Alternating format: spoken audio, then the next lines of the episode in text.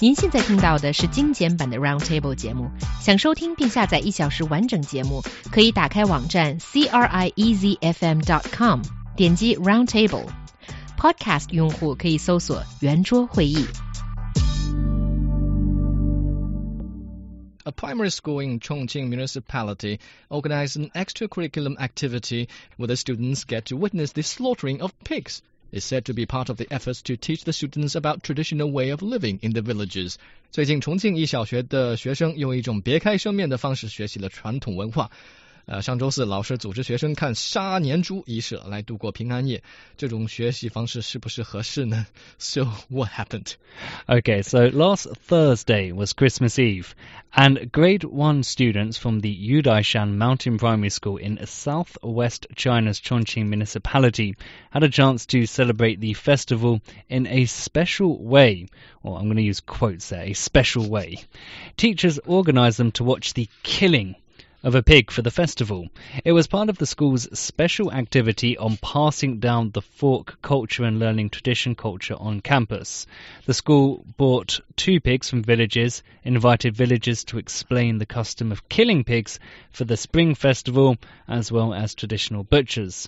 After killing the pigs, science teachers would explain the body structure of pigs to the students. Ooh. The school teachers said they organised the activity to promote the Chinese folk culture and traditional Chinese festival, as they also hoped that watching such an activity is a good way for celebrating the Chinese New Year in advance as it was already the end of the year.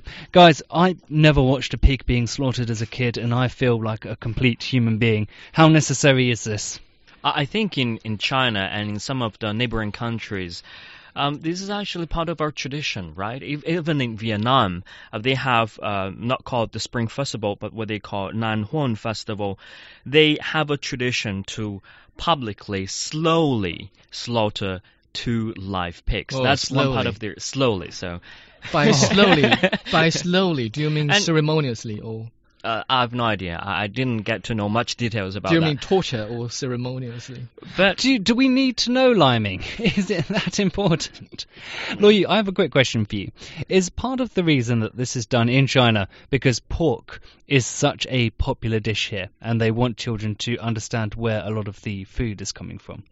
I I think to some extent, um, you know, Han people love to eat a lot of pork. Yes. Um, that's definitely one reason. However, I mean, if you look at the tradition or convention for a lot of villagers. I mean, when they're slaughtering this pig, this is actually regarded as a ritual where they pray for a bumper harvest and being very thankful for what they have gained so far.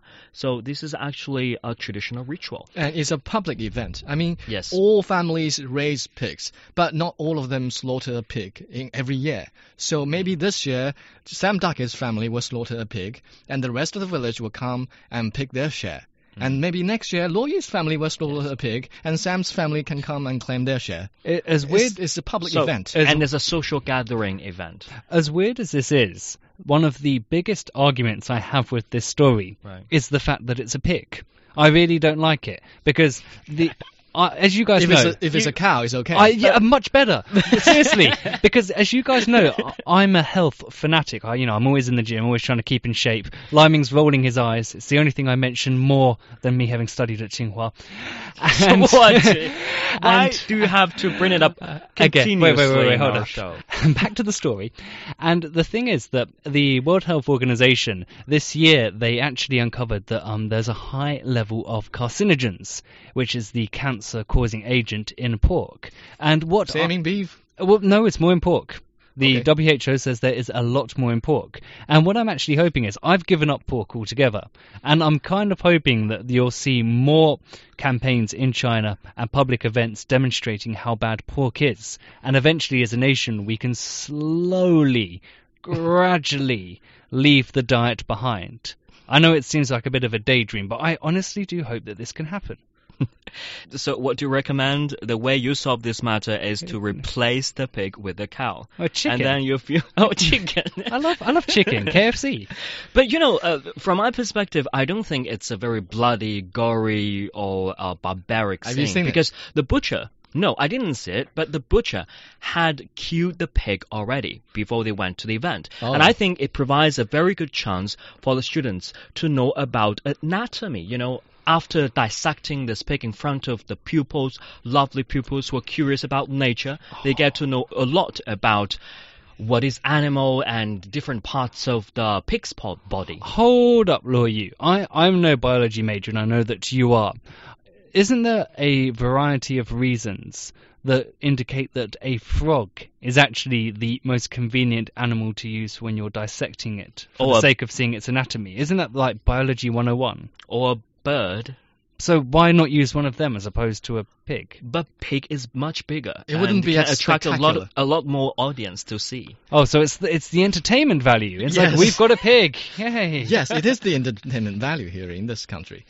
You you know how how much noise they make when you slaughter the pigs in Well, I mean, village. I, I, I, it's one of those things in life that I don't actually need to know. I, I think I'll be able to get on without it. now, seriously, you. should there be a l- age limit as to how old the students should be allowed to watch the Um, that would be the even like more- rated R, like in the cinema. Yeah. More ridiculous. So children above the age of 10 could be allowed to watch pigs being slaughtered by butchers. That's ridiculous. Whereas ridiculous. children under the age of 10, maybe they see slaughtering of chickens. They sh- maybe they should start adding drinks, beverages, and food for the audience. If they could turn it into a real theatre production, hey, Liming.